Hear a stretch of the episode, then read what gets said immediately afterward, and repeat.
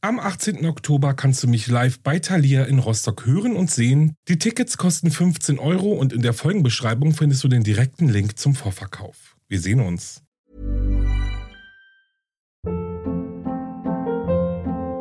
Hold up. What was that? Boring. No flavor. That was as bad as those leftovers you ate all week. Kiki Palmer here, and it's time to say hello to something fresh and guilt-free. Hello Fresh. Jazz up dinner with pecan-crusted chicken or garlic butter shrimp scampi. Now that's music to my mouth. Hello Fresh. Let's get this dinner party started. Discover all the delicious possibilities at hellofresh.com.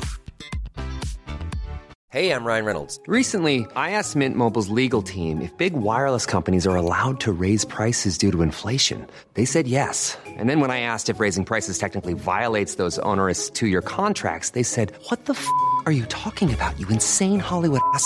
So to recap, we're cutting the price of Mint Unlimited from $30 a month to just $15 a month. Give it a try at mintmobile.com slash switch. $45 upfront for three months plus taxes and fees. Promo rate for new customers for limited time. Unlimited more than 40 gigabytes per month. Slows. Full terms at mintmobile.com.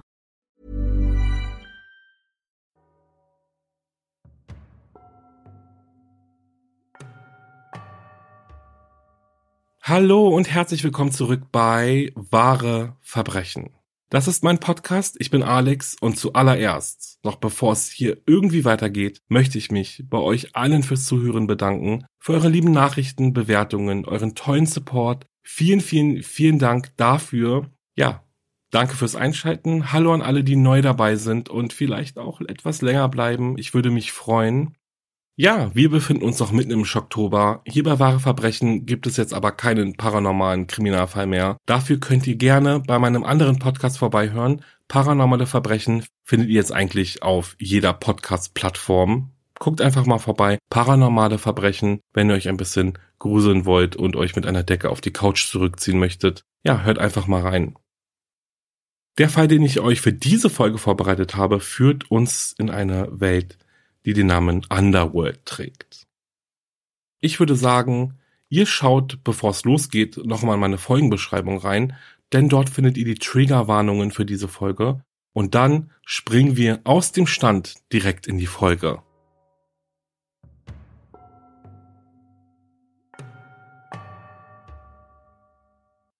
Underworld. Eine dunkle Welt, in der das Chaos herrscht.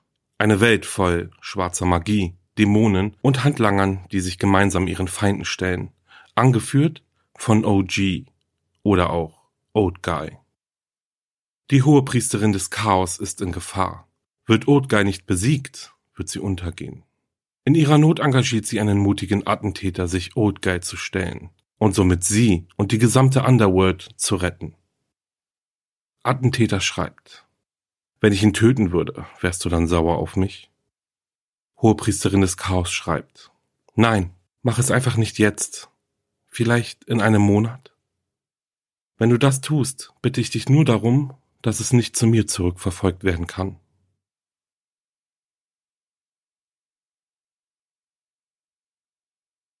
Robert Schwarz war im Dezember 2001 57 Jahre alt und ein renommierter Wissenschaftler auf dem Gebiet der Biometrie und DNA-Forschung.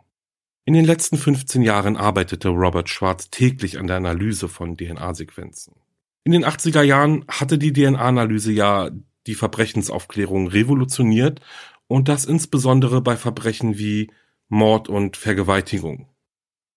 Am 8. Dezember 2001 sollte nun Robert Schwarz selbst Opfer eines solchen Verbrechens werden und seine Forschungen bei der Überführung seines Mörders helfen. Es ist der 10. Dezember und Robert Schwarz erscheint nicht bei der Arbeit. Das war sehr ungewöhnlich, denn es kam nicht selten vor, dass er sogar am Wochenende im Labor stand und unermüdlich forschte. Er war der Leiter eines kleinen Forschungsteams und seine Mitarbeiter machten sich jetzt ernsthafte Sorgen, denn sie erreichten ihren Chef nicht über das Haustelefon. Robert Schwarz lebte seit dem Tod seiner Frau und der Mutter seiner Kinder eher zurückgezogen Viele enge Freunde hatte er nicht und soweit seine Mitarbeiter es beurteilen konnten, hatte er auch keine neue Frau kennengelernt. Sein enger Kollege rief dann bei einem Nachbarn von Robert Schwarz an und bat ihn, nach Robert zu sehen, wie gesagt, weil sie ihn ja nicht erreicht haben.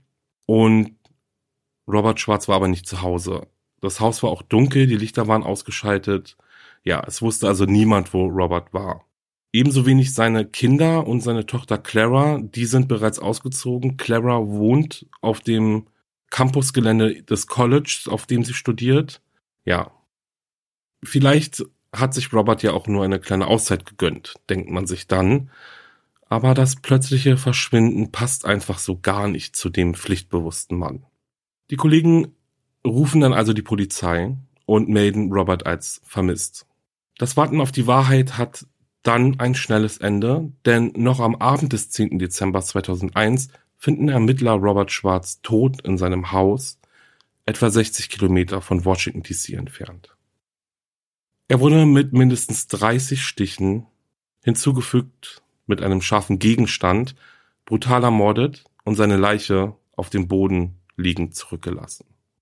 Laut den Ermittlern wurde Robert Schwarz ein X in den Nacken eingeritzt, welches die Vermutung aufkommen ließ, dass es sich bei dem Mord um einen Ritualmord handelte. Doch reicht allein dieses X als Beweis dafür, dass ein Ritual durchgeführt wurde? So schnell wie die Leiche von Robert Schwarz gefunden wurde, so schnell kam es auch zu ersten Verhaftungen.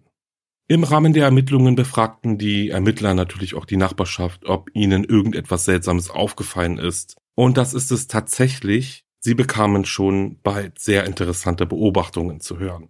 Es gab nämlich einen Nachbarn, der gesehen hat, wie drei Teenager, zwei von ihnen waren männlich und die andere weiblich, zu der Zeit, in der sich der Mord vermutlich ereignet hatte, Robert Schwarz Grundstück betraten. Es war der 8. Dezember 2001, gegen späten Abend.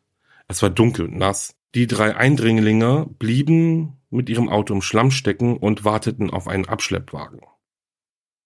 Okay, jetzt ist es so, drei Teenager, die mit ihrem Wagen stecken geblieben sind und auf dem Abschleppwagen warten, machen sie jetzt natürlich nicht sofort zu den Hauptverdächtigen.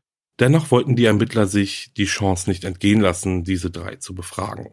Vor allem, weil sie ja auch vor dem Grundstück von Robert Schwarz standen. Die drei waren natürlich auch schnell gefunden. Sie mussten ja schließlich auch einen Namen beim Abschleppunternehmen hinterlegen. Und wenige Tage später nimmt die Polizei dann den 18-jährigen Kai Halpert, den 21-jährigen Michael Paul Fall und die 19-jährige Catherine Inglis fest. Sie wurden getrennt voneinander verhört und es begann mit einer einfachen Frage. Was haben Sie am 8. Dezember 2001 vor dem Haus von Robert Schwarz gemacht. Und es endete mit der Erkenntnis, dass Kai Halbert Robert Schwarz getötet hatte.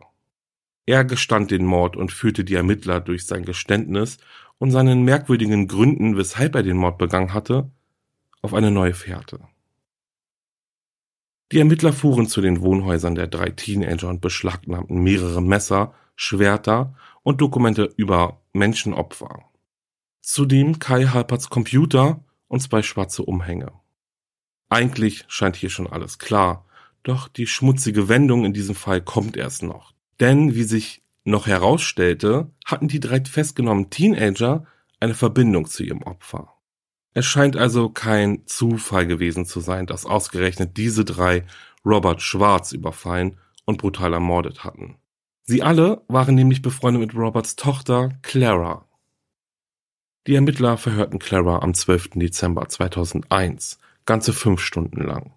Auf die Frage, ob sie sich vorstellen könne, dass ihr Bekannter Kai Halbert dazu in der Lage wäre, einen so grausamen Mord zu begehen, antwortete sie zuerst mit Nein, dann aber im späteren Verlauf gab sie zu, dass sie Kai im Grunde ihres Herzens die Tat doch zutrauen würde.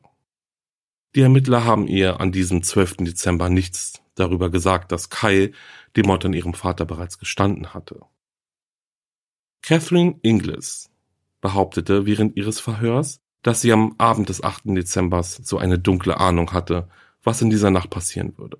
Sie und Michael Pfohl holten Kai von zu Hause ab und fuhren dann weiter zum Haus von Robert Schwarz, um, so wie die beiden Männer ihr sagten, einen Job zu erledigen. Sie behauptet, dass sie und Michael Kai haben aussteigen lassen und dass sie im Auto auf ihn warten wollten. Michael wollte das Auto wenden, blieb dann aber im Schneeschlamm stecken, weshalb sie dann einfach auch nicht weiterfahren konnten. Als Kai dann zurückkam, schickten sie zurück ins Haus, denn Kai sollte von Robert Schwarz Telefon aus einen Abschleppwagen rufen. Daraufhin soll Kai die beiden sehr ernsthaft angesehen haben und gesagt haben, dass er zweimal geklingelt hatte, aber niemand öffnete. Es war also niemand im Haus. Und dann holte er ein mit Blut verschmiertes Schwert hinter seinem Rücken hervor und verstaute es auf der Rückbank. Laut Catherine Inglis wussten sie und Michael zu diesem Zeitpunkt nicht, ob Robert Schwarz schwer verletzt oder tot war oder ob er tatsächlich nicht zu Hause gewesen ist. Im Laufe des Abends erzählte Kai dann aber seinen Komplizen, was in dem Haus wirklich geschehen ist. Was sollen sie jetzt also tun? Ganz klar, oder? Sie setzten sich zusammen und besprachen ihr Alibi. Warum waren sie in der Gegend? Weil sie etwas für Clara abholen wollten. Haben sie mit Robert Schwarz gesprochen? Nein, er schien nicht zu Hause gewesen zu sein. Das war der Plan und so sollte er auch durchgeführt werden. Nachdem die Leiche entdeckt worden war, erhielt die Gruppe am Morgen einen Anruf ihrer Freundin Clara. Sie erzählte ihnen, dass die Leiche ihres Vaters gefunden wurde und sie befragt wurde. Dann meinte sie mitbekommen zu haben, dass die Ermittler einen Namen und eine Adresse hätten. Und sie selbst sei nun auf dem Weg zu ihren Großeltern, um dort zu übernachten. Und jetzt wundert euch nicht, es war tatsächlich so, dass Clara erst einmal über den Tod ihres Vaters informiert wurde. Zu diesem Zeitpunkt aber auch noch nicht irgendwie in den Mord verwickelt zu sein schien, weshalb sie dann auch erst einmal wieder gehen konnte. Catherine Inglis beendete ihre belastende Aussage gegen den Hauptverdächtigen Kai Harper damit, dass sie anbot, gegen ihn vor Gericht auszusagen. Vielleicht war es etwas sehr naiv von ihr zu glauben, die Ermittler und letztendlich die Staatsanwaltschaft würden einen Deal mit ihr eingehen. Vielleicht hat sie zu oft in Filmen und Serien gesehen, wie Verdächtige durch ihr belastendes Geständnis und das Angebot gegen den Hauptverdächtigen auszusagen, die Seiten wechselten und sogar straffrei davonkamen. Doch so einfach war das nicht. Denn es stellte sich eine Frage. Warum hat Catherine nicht die Polizei gerufen, nachdem sie erfahren hatte, was passiert war? Oder zumindest dann, wo sie in Sicherheit war. Warum hat sie sich stattdessen darauf eingelassen, ein Alibi zu erfinden und dieses auch vor der Polizei zu erzählen? Sie hat nichts unternommen, um den Täter verhaften zu lassen. Genauso wenig wie Roberts Tochter Clara. Clara Jane Schwartz ist 21 Jahre alt und im zweiten Studienjahr ihres Computerwissenschaftsstudiums. Sie besucht die James Madison University und bewohnt ein kleines Einzelzimmer in einem kleinen Motel nahe des Campus. Der Betreuer des Wohnheims beschreibt sie als eine nette junge Frau, die sehr klug ist Gemeinsam mit ihrem Vater hat er sie nur einmal gesehen, als Robert sie vor dem Campus abgesetzt hatte. Und sein Eindruck war, dass die beiden sich zwar verstanden, aber doch merkten, dass sie unterschiedliche Interessen hatten.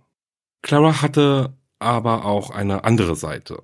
Manche ihrer Kommilitonen beschrieben sie als grüblerisch und rebellisch. Sie kleidete sich gerne im Gothic-Look, trug dunkle Kleidung, färbte sich die Haare schwarz und hörte liebend gern Heavy Metal, Clara fühlte sich zur Hexerei hingezogen und mochte das Okkulte und Böse. Ich weiß, das ist jetzt voll das Klischee, aber so war es nun mal. Ihr Freundeskreis bestand so aus Leuten, die ähnliche Interessen hatten oder aber anders alternativ waren. In die Gruppe der angepassten Mainstream-Leute passte sie nicht rein, da fühlte sie sich nicht wohl, was aber auch nicht schlimm war, denn das wollte sie ja auch gar nicht. Sie war durch und durch eine Alts, so nannte sie ihre Gruppe, in der sie verkehrte, selbst. Und diesen Namen verwendete sie bevorzugt aus dem Grund, sich von anderen Außenseitern abzugrenzen. Also sie fühlte sich als Außenseiterin, grenzte sich aber von anderen Außenseitern ab. Ja. Ihr Großvater hatte so eine ganz eigene Meinung. Er glaubte, dass sie den Krebstod ihrer geliebten Mutter nicht verarbeiten konnte und deshalb ihren alternativen Lebensstil bevorzugte. Und auch andere Familienmitglieder beschrieben Clara als sehr zurückgezogen. Und mit den Jahren hat sie sich immer mehr von der Familie distanziert. Es ist jetzt der 1. Februar 2002, als mehrere Streifenwagen auf dem Campus vorfahren und Clara festnehmen. Mit ihr nehmen sie auch ihren Computer mit denn Clara Jane Schwarz gilt jetzt offiziell als die vierte Verdächtige im Mordfall ihres Vaters Robert Schwarz. Mit der Verhaftung von Clara erhielt der Fall eine extreme mediale Aufmerksamkeit. Es gab diverse Sendungen, die über den Fall, die Vorgehensweise und die vier Täter berichteten. In einem Artikel der Associate Press wurde geschrieben, dass Catherine Inglis gegenüber den Ermittlern zugegeben hatte, dass Clara ihr, Michael und Kai erzählte, dass ihr Vater sie missbrauchte und ihr gegenüber sehr gewalttätig war. Er soll auch mehrere Male versucht haben, sie zu vergiften, Ihr Vater hasste sie und wollte sie nur noch loswerden. Die Familienmitglieder wehrten dies jedoch vehement ab. Weder Claras Großeltern, ihre Geschwister noch die Nachbarn konnten die Version der Ereignisse bestätigen.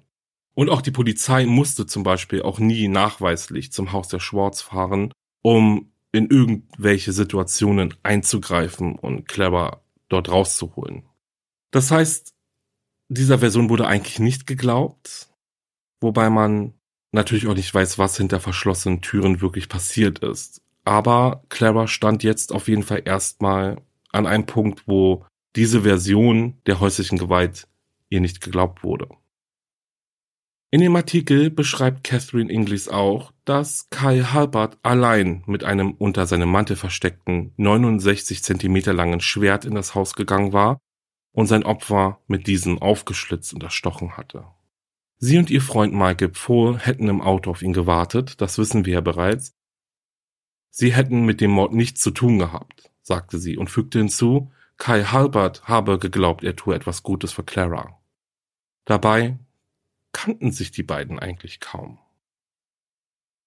Clara lernte Kai auf einem Mittelalterfest kennen. Sie verstanden sich auf Anhieb und entdeckten schnell Gemeinsamkeiten.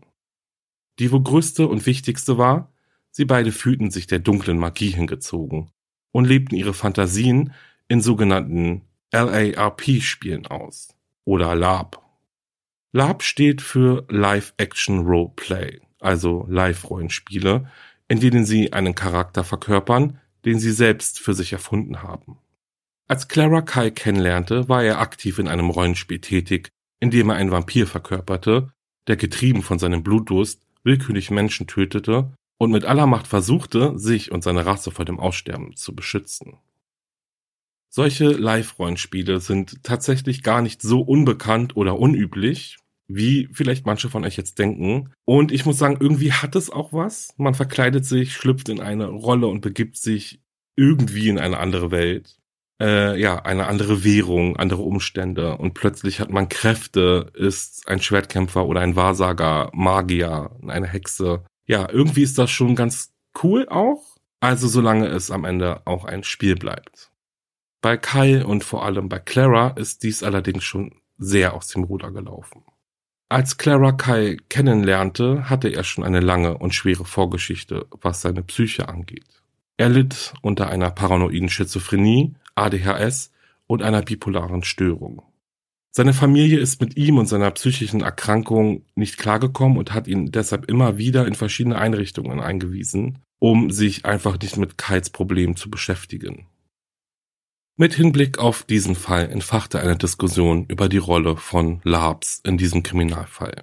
Labs sind kreativ, sie dienen der Entfaltung der Kreativität und sollen Spaß machen. In Verbindung mit Kai und seiner Vorgeschichte gibt es aber Stimmen, die der Meinung sind, dass sich psychisch labile Menschen auf eine eindringlichere Art und Weise zu ihrem erschafften Charakter hingezogen fühlen können und auch die Grenzen zwischen Realität und Spiel sehr viel weicher sein können, was zu Wahnvorstellungen führen kann.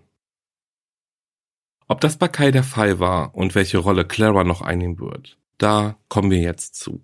Kai Halbert legt ein insgesamt siebenseitiges Geständnis ab, in dem er sagt, dass er den Mord an Robert Schwarz allein durchgeführt hatte.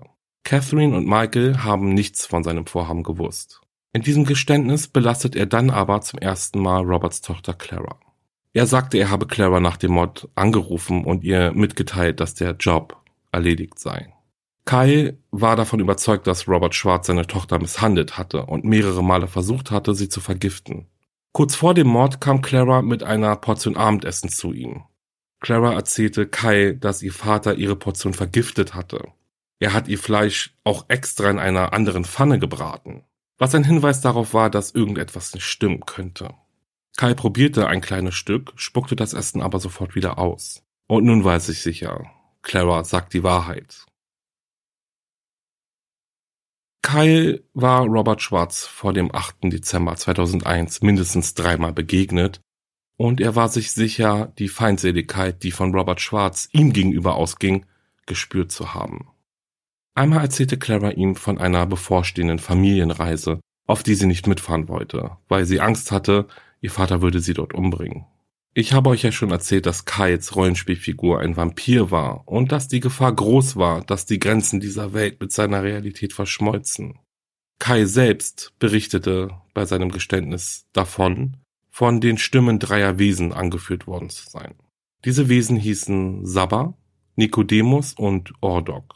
Sie gaben ihm Aufträge und wiesen ihn an, nur für einen guten und gerechten Zweck zu töten. Clara war seine Schutzbefohlene die er beschützen musste. Er hat mitbekommen, wie Robert seine Tochter einmal angeschrien hatte und sie daraufhin zu weinen anfing. Diesen Anblick konnte er nicht ertragen. Und somit wurde dieser Moment zu einem entscheidenden in diesem Fall.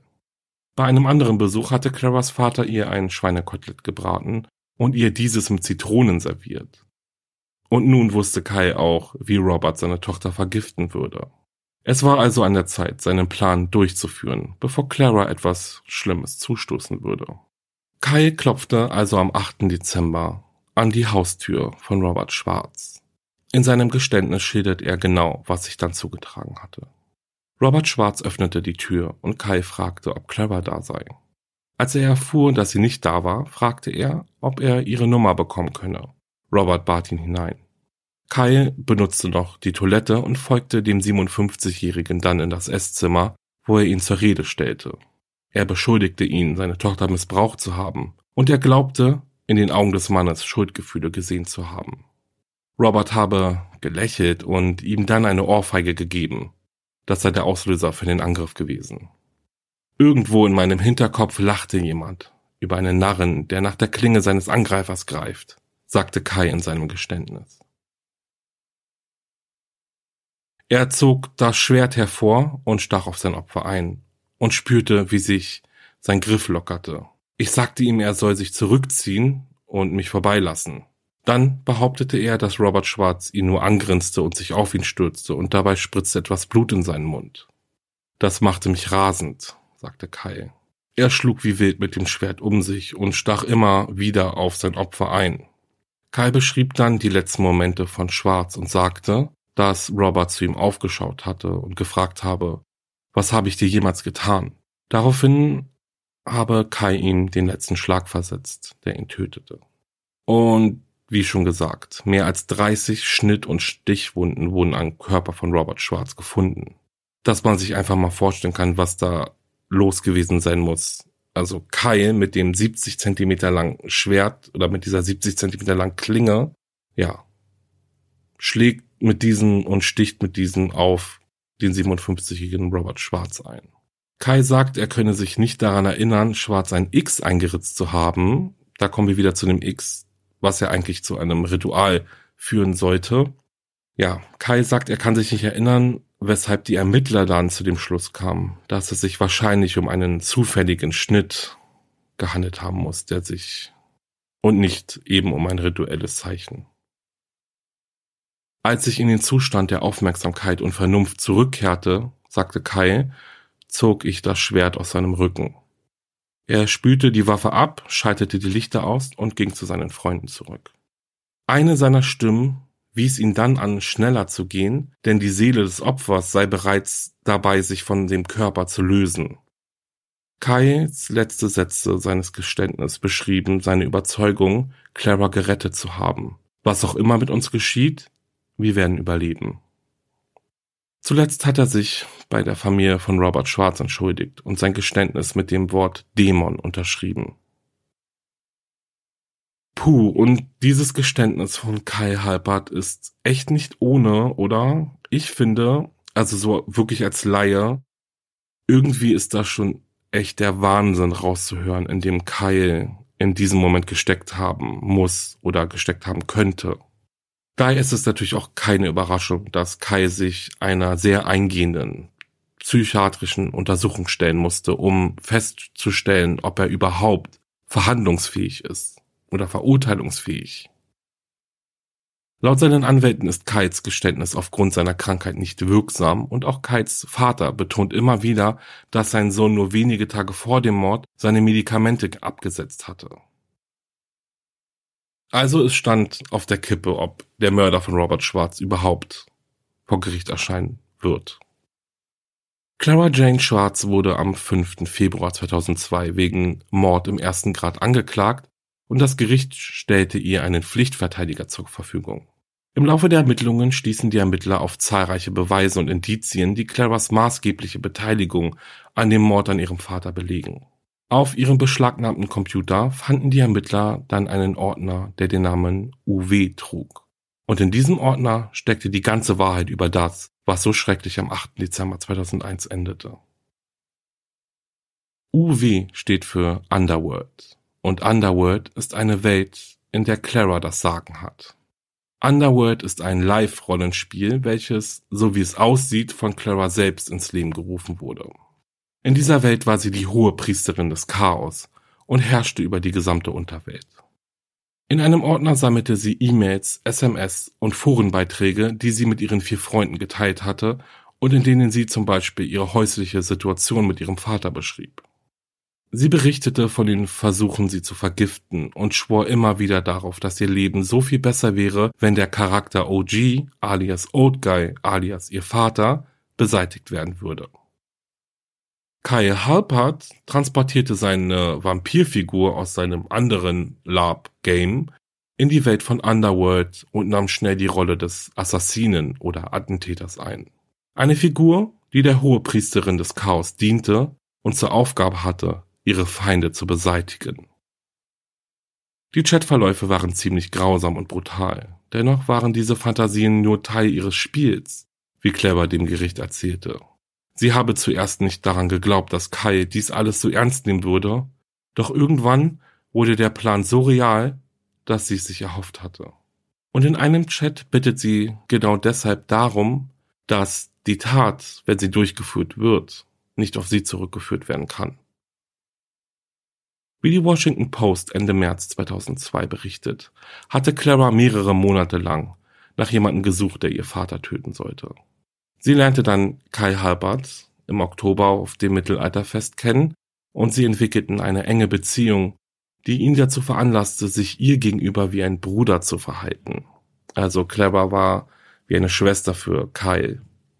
Clara schickte Kyle in der Nacht vor dem Mord einen Scheck über 60 Dollar, der über Nacht zugestellt wurde.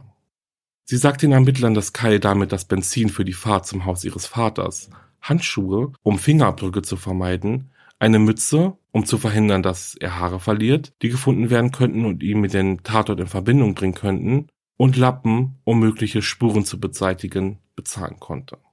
Außerdem sollte er eine Telefonkarte kaufen, damit er sie anrufen konnte, ohne dass der Anruf zu seinem Telefon zurückverfolgt werden konnte. Oh Mann.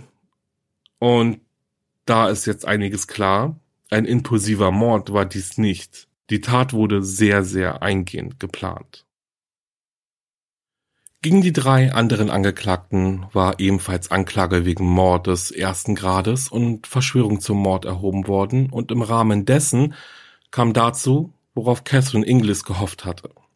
Sie wurde für einen Deal in Betracht gezogen, weil sie am wenigsten involviert schien und bereit war, gegen die anderen auszusagen. Natürlich zögerte Caspin nicht, den Deal anzunehmen, der schlussendlich wie folgt aussah. Sie sagt gegen die anderen drei Beteiligten aus und damit würde die Staatsanwaltschaft zumindest ihre Anklage wegen Mordessen Grades fallen lassen. Catherine würde dann also nur noch wegen der Beihilfe zum Mord angeklagt werden. Als erstes wurde Clara der Prozess gemacht. Dieser startete im Oktober 2002. Ihre Verteidigung verfolgte folgende Taktik. Sie müssten es schaffen, Clara der Jury als eine junge Frau zu präsentieren, die in ihrer Kindheit, wie sie nun auch behauptet, von ihrem Vater sexuell missbraucht worden zu sein schien, deren Mutter an Krebs gestorben ist und sie allein in dieser Welt zurückgelassen hat.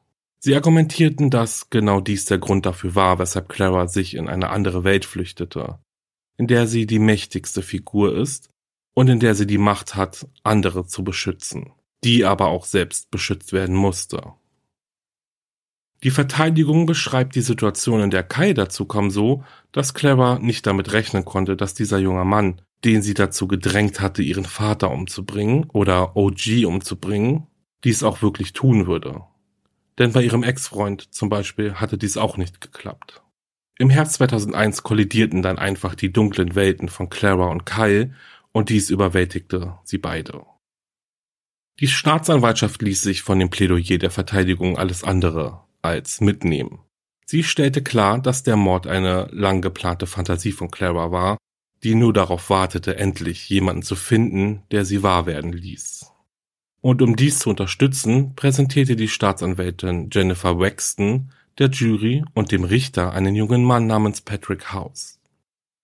Patrick House war Claras Ex-Freund und der Vorgänger von Kyles Rolle in Underworld. Er war der erste Assassine, der OG ausschalten sollte.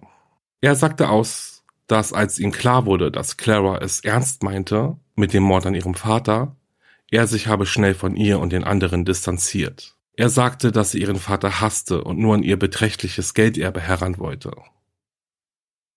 War Habgier also das Mordmotiv, welches Clara anführte, ihren Vater zu ermorden? Der Autor Charles Ewing hat sich im Rahmen dieser Verhandlung mit dem Thema Vatermord beschäftigt und einen ähnlichen Fall zu dem rund um Clara und Robert Schwartz herangezogen. Dieser ereignete sich im Jahr 1994 in Texas. Jennifer Nicole Jesconis, 20, war zum Abendessen eingeladen, um den fünften Jahrestag der Hochzeit ihres Vaters und ihrer Stiefmutter zu feiern. Sie selbst erschien nicht, wohl aber ihr Freund und ein weiterer Bekannter, die das Ehepaar an diesem Abend erschossen. Die Mörder behaupteten, Nicole habe die Morde geplant, um die Versicherungspolice ihres Vaters zu kassieren. Vor Gericht sagte sie, sie sei sexuell missbraucht worden. Aber ein anderer Zeuge sagte aus, dass sie jemanden 30.000 Dollar für den Mord an ihrem Vater zahlen würde. Der Fall von Clara Schwarz war ähnlich, aber auch etwas komplizierter. Patrick House hatte sich vor der Ermordung ihres Vaters kurz mit ihr getroffen. Vor Gericht beschrieb er unter anderem, das Live-Rollenspiel Underworld, das Clara ja erfunden hatte. Wie ja schon gesagt, spielte sie die Figur der Hohepriesterin des Chaos oder auch Lord Chaos und er war ein Attentäter gewesen. Clara bezeichnete das Opfer in dem Spiel ja als Old Guy, also ihren bösen Vater. Sie befahl ihrem Attentäter, Old Guy im Rahmen des Spiels zu töten. Aber Patrick fand immer einen Weg, irgendwie da drum herumzukommen und sich zu vertrösten, bis er es dann letztendlich schaffte, sich komplett aus dem Spiel herauszuziehen. Ja, und daraufhin wandte sich Clara dann an Kai, den sie ja kurz darauf kennenlernte. Auch Kai wurde in den Zeugenstand gerufen, um gegen Clara auszusagen, berief sich aber auf sein Verweigerungsrecht, um sich nicht selbst zu belasten. Das heißt, er trat also nie in den Zeugenstand, also musste sein schriftliches Geständnis für ihn sprechen. Dieses wurde nämlich als Beweismittel zugelassen. Trotz der großen Frage, ob Kai überhaupt psychisch in der Lage war, dieses Geständnis abzugeben und ob dieses Geständnis auch in Betracht auf seine Psyche überhaupt, ja, ich nenne es jetzt einfach mal standhaft, ob es überhaupt aussagefähig ist. Die Zulassung des Geständnisses scheint also ein bisschen fragwürdig, oder? Neben dem Geständnis wurde auch ein Dokument vorgelegt, auf welchen der 8. Dezember 2001 notiert war und auf welches ein seltsam geschriebener Dankestext zu lesen war. Claras Anwälte versuchten die Jury und den Vorsitzenden Richter davon zu überzeugen, dass Patrick House genauso wie Kai Halbert aufgrund ihrer psychischen Krankheiten die Aufgaben innerhalb des Spiels Underworld missverstanden hatten und es niemals die Absicht war, diesen Plan auch wirklich durchzuführen. Ganz erfolglos war dieser Versuch nicht. So brachte die Verteidigung nämlich Patrick House dazu, Aussagen zu tätigen, wie Drachen hätte es früher im Mittelalter wirklich gegeben, oder dass er selbst schon mal einen Zauberspruch gesprochen hatte, um sich vor der Magie anderer Menschen zu schützen. Et voilà, und schon saß den Geschworenen nur noch ein junger Mann gegenüber, der irgendwie nicht ernst genommen werden konnte. Ein guter Zug also. Als großen Coup bestellte die Verteidigung dann noch die Psychologin Kathleen Orks in den Zeugenstand, die feststellte, dass Kyle aufgrund seiner Erkrankung sehr höchstwahrscheinlich Claras Texte und Aufforderungen falsch verstanden hatte. Dem entgegen setzte die Staatsanwaltschaft dann aber Catherine Inglis, die bestätigte, Zeugin eines Gesprächs gewesen zu sein, in dem es um die Ermordung ihres Vaters ging. Eine weitere Zeugin sagte aus, dass Clara fast keine Gelegenheit ausgelassen hatte, um über die Ermordung ihres Vaters zu sprechen.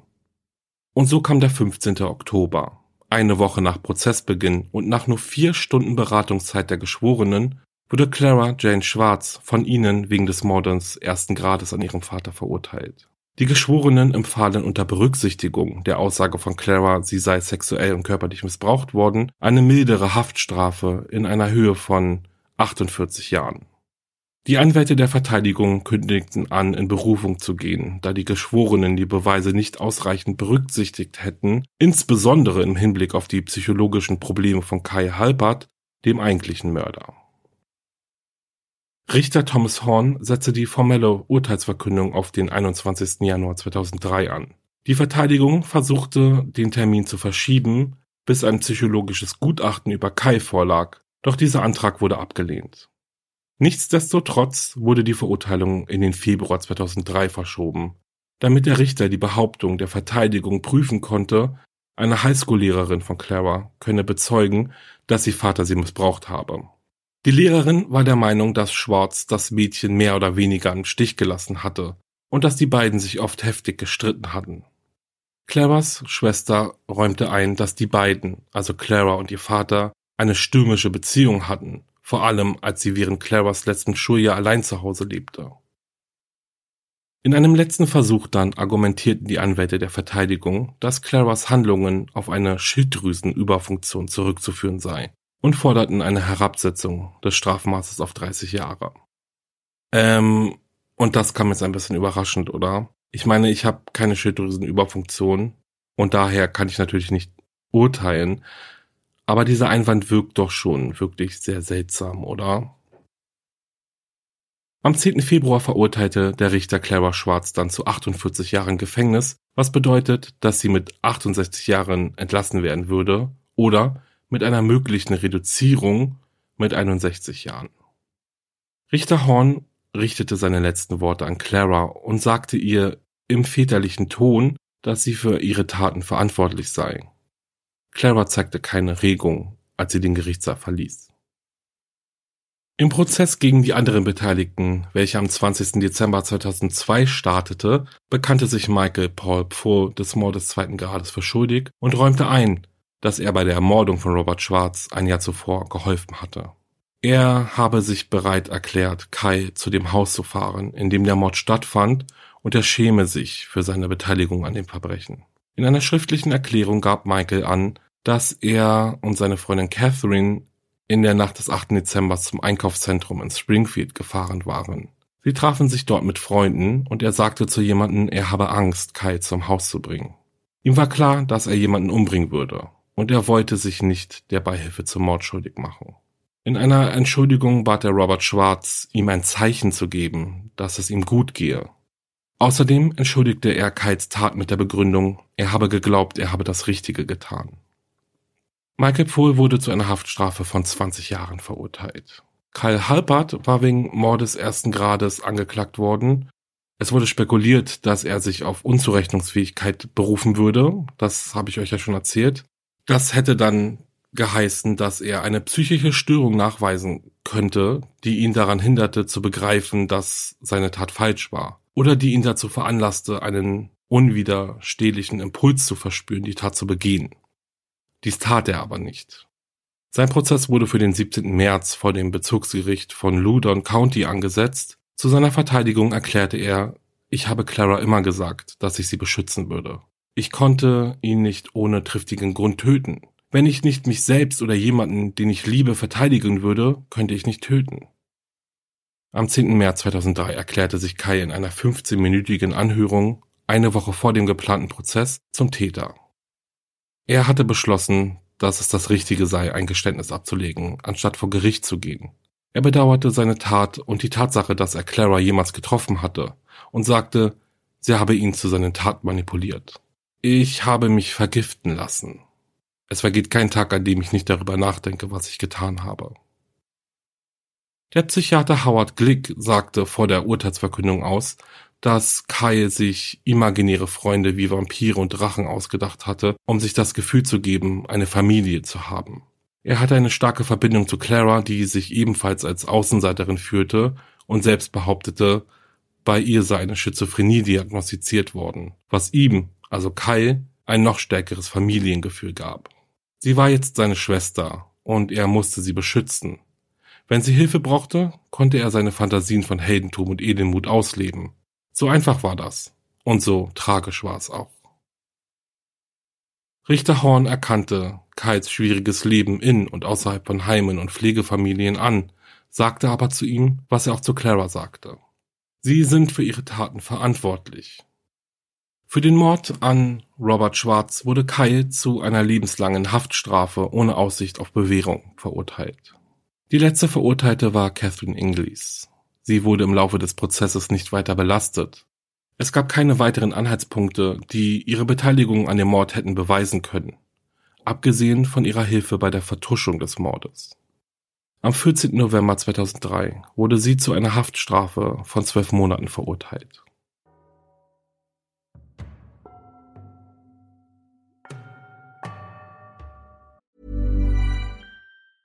Ever catch yourself eating the same flavorless dinner three days in a row? Dreaming of something better? Well, HelloFresh is your guilt-free dream come true, baby. It's me, Kiki Palmer. Let's wake up those taste buds with hot, juicy pecan-crusted chicken or garlic butter shrimp scampi. Mm.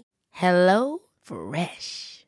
Stop dreaming of all the delicious possibilities and dig in at HelloFresh.com.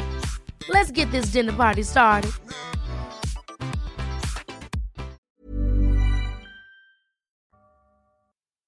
Oh je, oh je, das war's mit dem Fall und ich muss jetzt erstmal kurz überlegen, wo ich anfangen soll. Also, Clara Schwarz. Hm.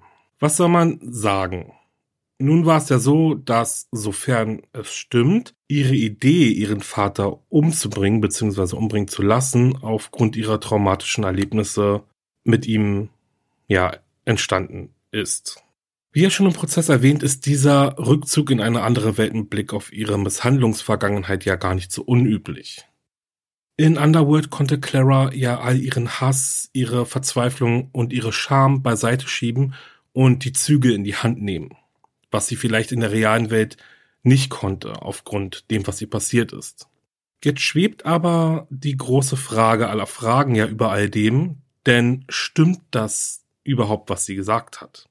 Es wurden bisher sogar keinerlei Beweise, Indizien oder sonst irgendwelche ja, Hinweise darauf hingehend gefunden, dass Claras Aussage stimmt oder die Claras Aussage bestätigen könnten. Ich finde es persönlich auch total schwierig zu sagen, dass sie lügt. Aber ja, wenn wir jetzt auf Prozessebene denken, gibt es leider im Moment bis heute keine Hinweise dahingehend, dass es stimmt, selbst ihre Geschwister dementieren ja Claras Vorwürfe. Das kann man jetzt natürlich auch wieder sehen, wie man will, denn die waren ja älter und auch schon früher ausgezogen. Aber andererseits haben die auch einen Großteil alle zusammen gewohnt. Und sie kannten ja das Zusammenleben mit ihrem Vater oder mit ihren Eltern, ihren Geschwistern. Und sie haben auch nie, auch nur annähernd solche Erfahrungen gemacht, die Clara angeblich gemacht hat. Eine andere Frage, die ich mir dann stelle, ist, wenn Clara aber lügt, warum hat sie sich so sehr auf ihren Vater als Feindbild konzentriert? Also es muss ja irgendwas passiert sein, wenn man so einen krassen Hass verspürt und selbst in einer ja, Spielewelt ihn zum großen Endgegner erklärt. Ihr Hass war ja schon sehr gewaltig, muss man sagen. Und ja, was wollte sie? Wollte sie am Ende wirklich nur an ihr Erbe rankommen? Da wäre es dann natürlich auch wieder interessant gewesen, was sie damit denn aber vorgehabt hätte. Ja, interessiert mich mal, was ihr meint. Was denkt ihr eigentlich über die Vergiftungsversuche? Fällt mir gerade noch ein. Laut Clara soll es ja einige gegeben haben, also einige Versuche gegeben haben, sie zu vergiften. Und ich persönlich weiß gar nicht, ob ich das ja auch so glauben kann. Ich meine, so doof es sich jetzt wirklich anhört, aber wenn Robert Schwarz versucht hätte, seine Tochter zu vergiften, dann hätte er es mit einer hohen Wahrscheinlichkeit entweder geschafft oder sie zumindest ja so leicht vergiftet. Ne? Also so, dass, wie soll man das jetzt erklären, also so vergiftet, dass sie es schon so gemerkt hätte. Ähm, vielleicht nicht lebensbedrohlich, aber schon so, dass sie dann vielleicht hätte zu einem Arzt gehen können oder zu einer, zur Polizei, die das dann hätten bestätigen können zum Beispiel. Ich finde persönlich als Laie, dass Claras Verhalten schon sehr auf eine psychische Krankheit hindeutet. Und ich wundere mich ehrlich gesagt, dass ihr Geisteszustand, ähm, ja zumindest im Laufe des Prozesses und der vorherigen Urhaft, nicht so eindeutig geprüft wurde. Also sie wurde sicherlich untersucht, aber ich weiß nicht, ich glaube, da hätte man mehr finden können. Wobei man ja sagen muss, dass Kyle Halbert ja auch prozessfähig war oder als prozessfähig anerkannt wurde. Ja, was Kyle Halpert angeht, da erkennt man, denke ich, ganz genau, auch wieder als Laie natürlich, wie sehr Underworld mit seiner realen Welt verschmolzen ist. Also er, der Vampir, der seine Meisterin beschützen musste, in der Underworld und in der realen Welt. Mm, ich hatte euch ja erzählt, dass die Chats zwischen den Spielern sehr brutal gewesen sein sollen, sehr intensiv und ja, ich habe mir dann auch so gedacht, dass man, ja, wenn man sich mal vorstellt, dass jetzt vielleicht die vier so Stunden über Stunden über Stunden Underworld gespielt haben und sich die ganze Zeit überlegt haben, wie sie Old Guy loswerden und umbringen und auf wie viele Arten und Weisen, da kann ich mir schon vorstellen, dass es ziemlich gefährlich sein kann für jemanden, der ja vielleicht nicht ganz gesund ist. Ja, es ist schon wirklich sehr erschreckend, einfach mitzubekommen, wie diese ja vier jungen Menschen sich irgendwie so verloren haben in dieser ja sehr kranken Idee, Old Guy umzubringen in der realen Welt, ohne ja vielleicht mitzubekommen, in welche gefährliche Richtung sie dann halt wirklich einfach steuern in Underworld. Ja, und nochmal eingehend auf Kites letztes Geständnis ich denke, er hat es schon sehr gut erklärt, indem er sagt, dass er von Clara manipuliert und getäuscht wurde. Nun ja. Gut, ich verabschiede mich jetzt von euch. Mehr Gedanken habe ich jetzt nämlich gerade gar nicht. Vielen Dank fürs Zuhören und ich weiß, vielleicht könnt ihr es schon gar nicht mehr hören, aber ich würde mich riesig freuen, wenn ihr, sofern euch mein Podcast gefällt, diesen abonniert und sofern es möglich ist, auch eine Liebebewertung schreibt. Ihr unterstützt dadurch mich und dieses Projekt wirklich sehr. Das könnt ihr euch gar nicht vorstellen. Es ist wirklich, ja, ein Abo und irgendwie eine gute Sternebewertung ist schon wirklich super viel wert und ich würde mich auf jeden Fall riesig freuen. Nur wenn es gerechtfertigt ist. Für euch natürlich. Besucht auch meine Instagram-Seite wahre-verbrechen-podcast. Lasst ein paar Herzen für mich da und schreibt mir gerne. Ich brauche nur gefühlte Ewigkeiten, um zu antworten, aber ich versuche wirklich alles zu lesen und jedem von euch zu antworten. Ihr braucht einfach nur ein bisschen Geduld. Hört auch gerne bei Paranormale Verbrechen vorbei. Den Podcast gibt es jetzt überall, wo es Podcast gibt, kostenlos. Wir hören uns dann in zwei Wochen wieder mit einem neuen Kriminalfall und bis dann bleibt sicher. Ciao.